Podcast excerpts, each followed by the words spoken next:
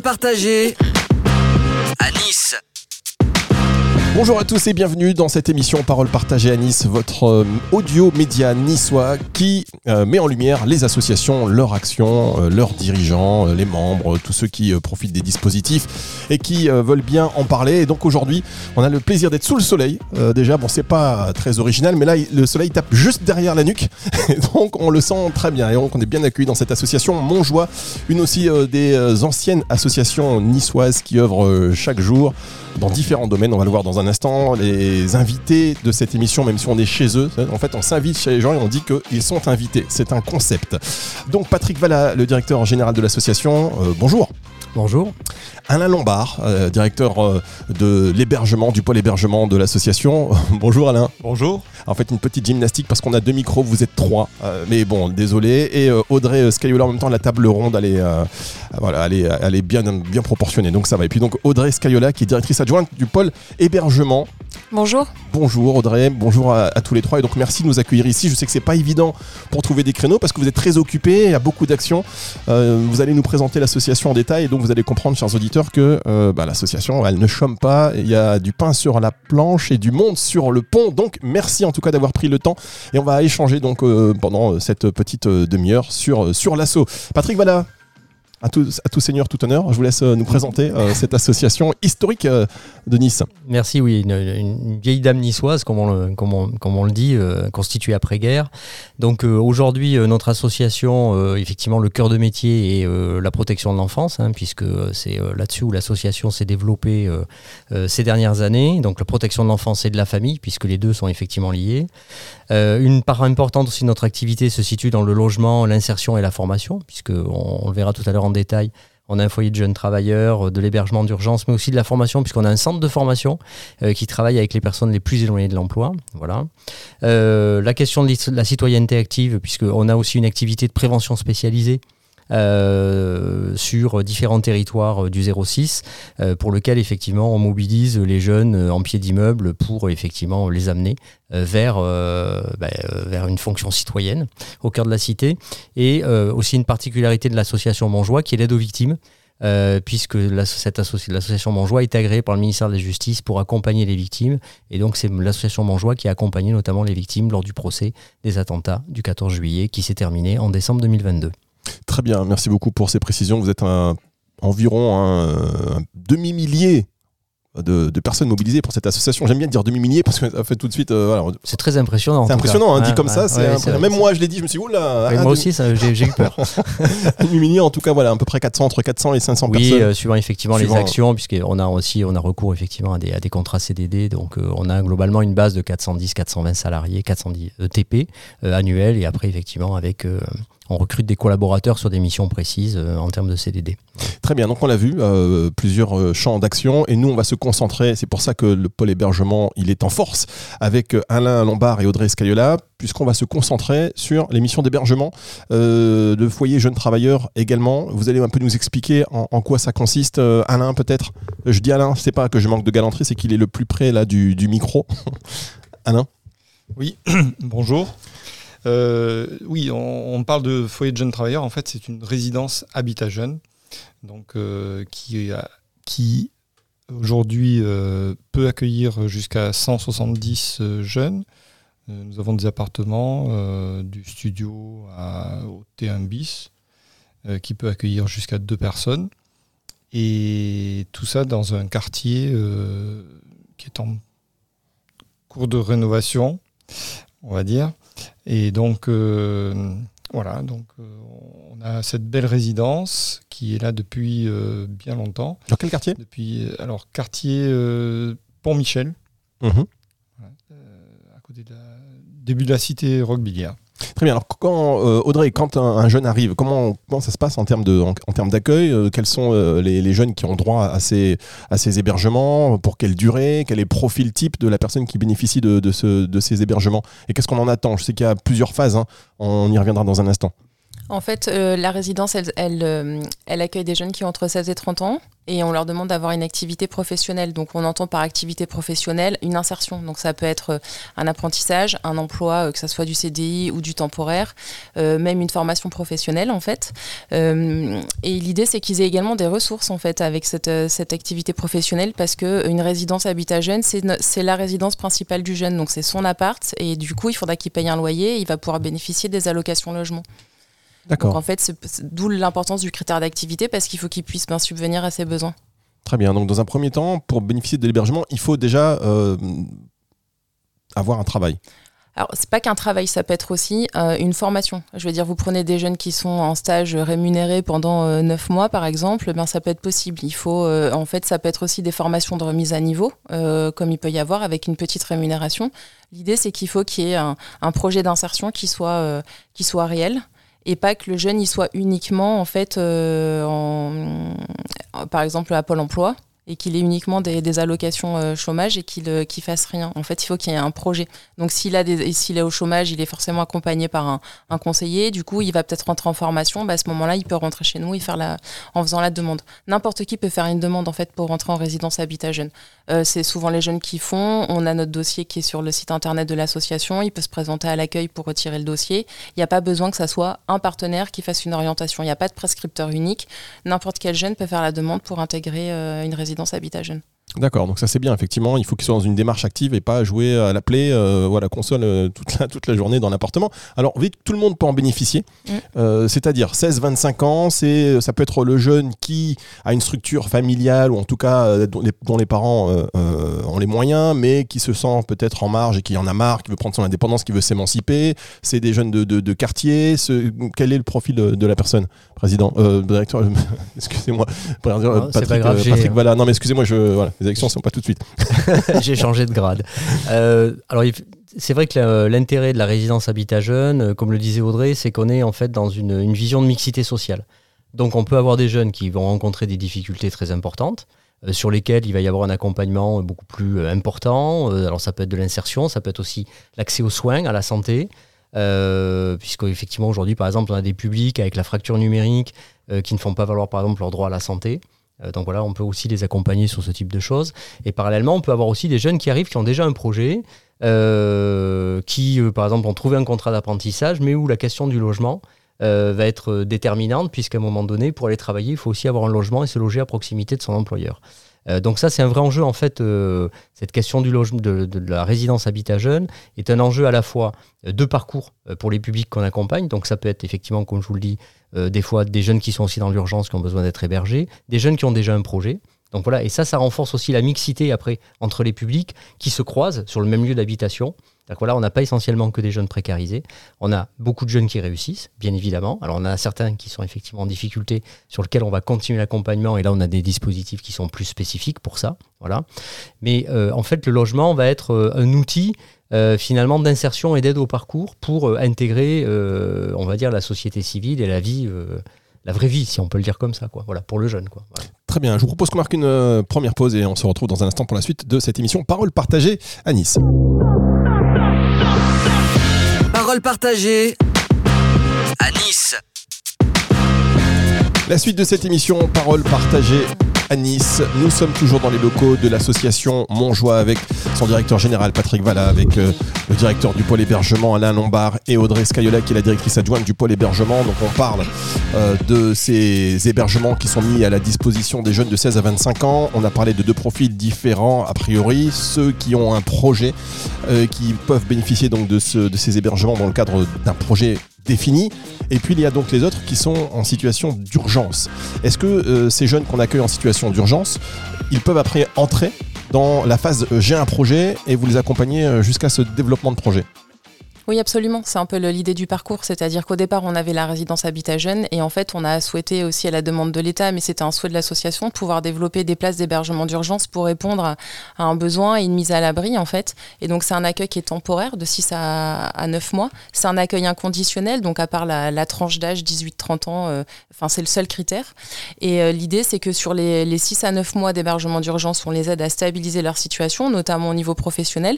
Et ensuite, ben, un des objectifs de la c'est de pouvoir leur proposer un logement plus, pérenne. Donc globalement, après, il peut, pour, je dirais, 80% des jeunes qu'on accueille en hébergement d'urgence, ils basculent sur une résidence habitat jeune, effectivement, parce que ça, permet de rester plus longtemps. Il n'y a, a, pas la même temporalité que sur l'hébergement d'urgence pour pouvoir se poser, bien stabiliser leur projet professionnel et leur projet de vie. Et ensuite, on les accompagnera vers du logement plus pérenne. Donc l'idée, c'est que ça fait un peu c'est des tremplins différents en fonction euh, de la situation du jeune et de son évolution. Alors quel lien vous avez avec ces jeunes justement une fois qu'ils ont leur hébergement vous, les, vous, les, vous avez un lien qui est euh, par téléphone, qui est physique, euh, qui est régulier? Il y a une équipe de travailleurs sociaux en fait, que ça soit sur l'hébergement d'urgence ou la résidence habitat jeune. On a plusieurs travailleurs sociaux qui se mettent à disposition des jeunes. Donc soit ça peut être par téléphone, soit des fois ça peut être de la visio, mais c'est surtout on rencontre les jeunes soit en entretien sur le service à Espace Soleil, soit en fait, alors sur la partie hébergement d'urgence, on peut aussi aller les rencontrer directement dans le logement. Et en fait, on va s'adapter à leur emploi du temps, à leurs besoins et puis aussi à, à leur situation. Et donc les travailleurs sociaux, ils vont poser un diagnostic de la situation, de leurs besoins. On posera aussi des questions aux jeunes et on va euh, construire avec lui un plan d'action bah, pour l'aider en fait à lever, certains freins et pour euh, du coup l'accompagner dans son quotidien. Donc on va être sur des choses très pratico-pratiques, hein. comme il disait Patrick, euh, ça peut être justement l'accès aux soins, l'ouverture des droits, mais ça peut être apprendre à faire un budget, apprendre à faire des courses, apprendre à se faire à manger, à faire du ménage. On est vraiment sur des choses très pratico-pratiques. Alors vous êtes plus ou moins les, les parents, les grands frères. comment quel est le type de relation que les, les, personnes qui les suivent ont avec eux alors j'oserais dire relations professionnelles parce qu'on enfin on n'est pas parents, on n'est pas, euh, on est des travailleurs sociaux. Il n'y a pas, il y a pas d'affect en fait. Il y a vraiment. Il n'y a pas d'affect. Ah bah, l'idée étant non, mais euh, du coup on est des personnes ressources en fait. Je pense pour eux. L'idée c'est qu'à un moment de leur vie, eh ben, ils savent que s'ils ont besoin, ils peuvent venir vers nous et ensuite on les accompagne vers. D'accord, donc c'est bien. Hein. Oui. Euh, l'idée aussi c'est de les responsabiliser dans leur parcours. Donc on n'est pas dans, dans, le grand frère ou le grand-père, mais plutôt dans... l'arrière-grand-père Voilà, en tout cas. Mais euh, mais vraiment dans, dans une idée de qu'ils s'approprient leur parcours et qu'ils deviennent acteurs de leur projet. D'accord, effectivement. Donc de les responsabiliser et euh, de leur mettre la réalité telle qu'elle est en leur donnant du soutien, mais euh, face, euh, face, comme vous avez dit, à leur, à leur responsabilité. Et alors ils peuvent être plusieurs par appartement, c'est ce que j'ai compris.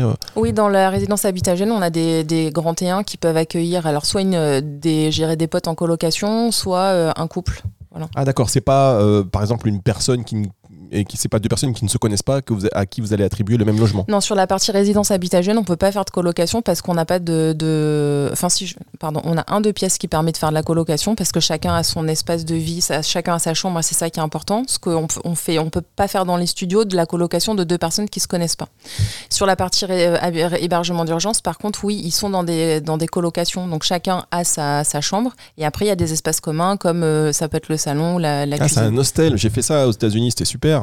Ah, bref, euh, je vous raconte ma vie. Mais dans l'idée, par rapport à ce que, à ce que vous dites, euh, et pour revenir à l'hébergement d'urgence, qu'est-ce qu'on appelle l'hébergement d'urgence? Parce que les jeunes qui nous écoutent, qui voudraient, bah, moi aussi j'ai envie d'avoir mon appart, j'ai un projet, euh, mais je peux pas travailler à la maison parce que j'ai la petite soeur qui fait du bruit ou parce que je ne sais pas. C'est qu'est-ce qu'elle est qu'est-ce qu'on appelle euh, une situation d'urgence? Bah, Le principe de l'hébergement d'urgence, c'est quand on n'a pas de tout en fait. C'est qu'on n'a pas, on a nulle part où aller, qu'on soit on est hébergé à droite, à gauche chez des copains. Euh, souvent c'est parce que bah, la famille nous a mis dehors et qu'on se retrouve sans rien, sans toit. Alors parfois on a des, on accueille des jeunes en hébergement d'urgence qui travaillent en fait et qui sont, qui soit ils dorment dans leur voiture, soit ils dorment dans ce qu'on appelle les accueils de nuit. Donc en fait, l'urgence fait que, par définition, c'est qu'on n'a pas de toit, on n'a on pas de maison en fait. D'accord, c'est pas une urgence au sein du foyer qui fait qu'on veut s'en extraire. D'accord, c'est souvent des jeunes qui, ont, qui sont bah sans domicile fixe. Bah, c'est sans domicile fixe, mais ça pourrait être ce que vous nous expliquez avant, ça pourrait être le démarrage, c'est-à-dire qu'on est euh, au sein d'une famille où ça se passe pas bien, et donc euh, bah, si ça se passe pas bien à un moment, bah, on peut être mis à la porte, et à ce moment-là, l'hébergement d'urgence intervient. Et parfois, on peut aussi intervenir avant que le jeune y passe par la case rue, euh, si on le sait en amont, avec les services du SIAO et du 115, et ben on fait en sorte qu'il sorte de chez lui et qu'il intègre directement l'hébergement d'urgence pour éviter d'être, d'avoir un passage dans la rue, qui est quand même assez traumatisant en fait. Euh, oui, c'est effectivement c'est traumatisant. Et alors ces jeunes, ils sont au courant, enfin, comment ils sont au courant de, de, la mise à disposition de ces hébergements? Qu'est-ce qu'ils doivent faire pour C'est un numéro, ils passent par le 115 Ouais, c'est ça en fait. Il faut appeler le 115. Euh, et là, du coup, ils vont expliquer, vont avoir un travailleur social, ils vont expliquer leur situation et là, après, ils vont être orientés directement euh, sur, sur notre structure. Ou alors, il faut se rendre auprès d'un travailleur social, que ce soit en maison des solidarités départementales, donc du département. Ça peut être aussi une assistante sociale scolaire, la mission locale, enfin Pôle emploi, tous les partenaires en fait qui, qui interviennent dans la situation du jeune, ils sont informés de, de, de ces dispositifs. Ça commence par un toit sur la tête, comme on dit, et pour ces jeunes qui ont un travail, qui euh, bah, dorment dans leur voiture, on n'est pas toujours euh, conscient de toutes ces situations et c'est bien que vous soyez là pour les, pour les aider leur remettre le pied à, à l'étrier et leur donner une stabilité. On va marquer une dernière pause, on se retrouve dans un instant pour la suite de cette émission. Parole partagée à Nice. La suite de cette émission Parole partagée à Nice, ça vous a pas plu, une petite comparaison sur euh, l'hostel? Non, ça vous a pas parlé. Moi, vous me racontez ça, oui, ça me parle, forcément. Vous voyez, on a chacun notre chambre, il y a des pièces euh, collectives, en plus ça permet de créer un lien social euh, en, plus de l'hébergement, vous apportez aussi un lien social, parce que souvent ça, ça donne naissance à de belles amitiés, des belles cohésions de, de groupe. Donc je le citais comme ça, mais bon, effectivement, on va revenir. ça n'a pas fait écho en fait parce qu'on n'a pas, enfin, que des belles histoires sur la coloc. Malheureusement, je pense que ça prend pas de la même ah, manière parce que les raisons pour lesquelles ils ont intégré la coloc est, différente, je pense. Oui, c'est vrai que vous sur le terrain, euh, vous avez des, des, histoires et des donc euh, des choses qui vous viennent en tête. Bah, on a on accueille des jeunes qui sont quand même assez euh, fragilisés par leur parcours et ils ont besoin de se poser et pendant la période où ils se posent, des fois le démarrage de la coloc peut être compliqué en fait parce que bah ils supportent pas certaines choses mm. et la vision du propre et du rangé aussi bien différente d'une personne à l'autre.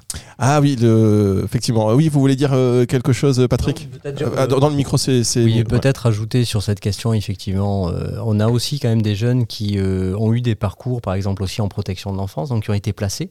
Donc pendant toute leur euh, enfance, ils ont déjà vécu dans, du collectif. Et c'est vrai qu'à un moment donné, le collectif euh, bah, pèse sur l'individu et on voit bien aussi les limites de ce type de dispositif d'accueil. Et c'est vrai qu'à un moment donné, quand on peut leur offrir un espace, même s'il est petit, si c'est un petit studio, etc., mais en tout cas, qu'ils ont quelque chose un peu où ils créent un peu un, sentiment d'appartenance qui leur appartient. Et ce qui permet, comme le dit Audrey, après de mettre des choses en travail où la réalité se rattrape, hein, c'est-à-dire bah, faire le ménage, je fais ma vaisselle, enfin bon, etc. Tout ce que tout ce qu'on fait au quotidien, euh, nous tous. Euh, et donc c'est vrai qu'aussi ils apprécient quand même de, de, de, ne plus être dans du collectif à des moments donnés parce qu'ils ont déjà beaucoup vécu ça. Mmh. Euh, par rapport à leur, à leur parcours, si par exemple ils ont été placés par exemple dans le cadre de la protection de l'enfance. Oui, donc là ils ont un chez eux. Alors justement, vous disiez Audrey, la notion de rangement, c'est pas toujours ça. Quand il y a des, des contrôles ou des, des, personnes qui les encadrent qui viennent et qui voient que l'appartement c'est un petit peu mal rangé, on va dire, entre guillemets. Euh, qu'est-ce qui se passe? Eh ben, en fait, on réunit la colocation et on leur demande en fait de, bah, de, ranger, de nettoyer, en leur disant qu'on repassera vérifier. Et aussi, on essaie de comprendre avec eux pourquoi euh, ça arrive à cet état de saleté en fait et ou de désordre. Alors bon, bah, évidemment, globalement, ils se renvoient tous la balle, donc on leur propose soit de mettre un planning en place pour euh, eh ben, le lundi c'est toi qui jettes la poubelle, le mardi c'est moi, etc. Et après, on refait des visites pour voir si tout va bien. D'accord, oui, enfin c'est très euh, pratico-pratique euh, pour avancer, quoi. Ok. Euh, c'est, Après, on part du principe que l'environnement dans lequel évoluent ces jeunes, mais que ce soit des jeunes ou des moins jeunes, le principe c'est que souvent bah, l'environnement dans lequel on évolue chez soi, il est un peu à l'image de, de, de, de, notre état d'être en fait. Et souvent, un appart qui est très sale, ça peut aussi renvoyer que les jeunes ils vont pas bien. D'où l'idée de la porte d'entrée, de ah, la partie il est vraiment sale. si on se posait tous ensemble et après, s'il y a besoin, on, fait, on reprend des choses en individuel aussi. Oui, c'est aussi donc un bon indicateur pour les personnes qui les suivent euh, de l'évolution des personnes qui, euh, bénéficient de, cet hébergement Ça peut l'être. Après, c'est pas systématique, mais ça peut l'être. Des fois, on a des jeunes euh, qui vont très bien, qui sont très bien insérés et qui aiment bien être sales, en fait. C'est chacun sa vision du propre et du rangé, j'y reviens, mais c'est ça peut être ça aussi. Après, attention, il y a salle et désordonné. C'est pas la même chose. Je suis bien d'accord avec vous. Je préfère le désordre à la saleté, mais. Euh, Alors, on peut aussi peut-être dire un mot sur euh, cet hébergement qui euh, prend en charge aussi donc les, les jeunes femmes enceintes ou les jeunes mamans. Oui, effectivement. Euh, depuis fin 2021, euh, on a ouvert donc euh, des places d'hébergement d'urgence pour des femmes en pré-post-maternité. Ça signifie qu'on accueille des dames donc à partir de 18 ans, avec soit enceinte à partir de 5 mois, soit avec un enfant, on va dire maximum, il faut qu'il ait un an l'enfant, au vu des, des locaux, de, ce qu'on peut, du lieu d'accueil, etc.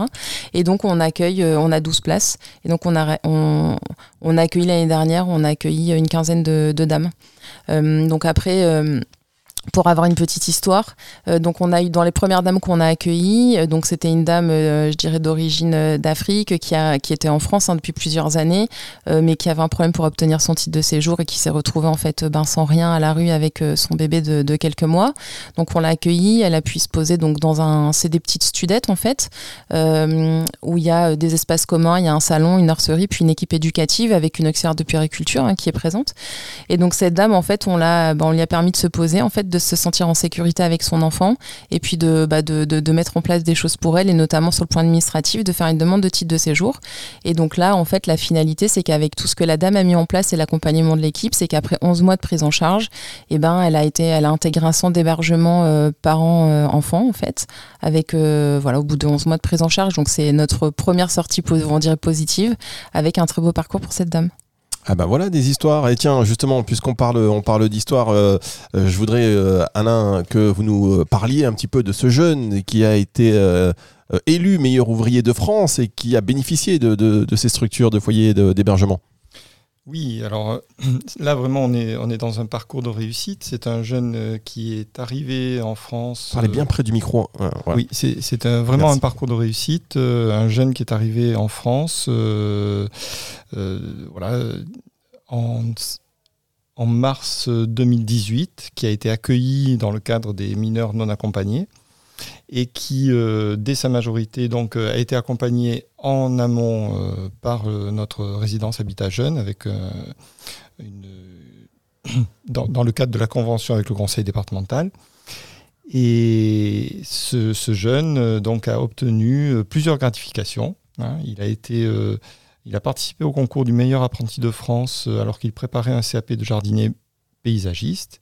Euh, il a réussi, il s'est vu attribuer une médaille d'or euh, au niveau départemental et une médaille d'argent au niveau régional. Euh, en 2020, il a aussi obtenu son CAP jardinier paysagiste et il a été invité d'ailleurs à la 60e, au 60e anniversaire de l'indépendance de la Côte d'Ivoire, qui était son pays d'origine. Euh, en 2021, il a présenté, euh, il s'est présenté pour une épreuve nationale euh, de reconnaissance des végétaux qui s'est déroulée à Carpentras où il a obtenu une médaille de bronze. Et enfin, voilà, toutes les portes se, se sont ouvertes puisqu'il a pu être recruté à la mairie de Nice.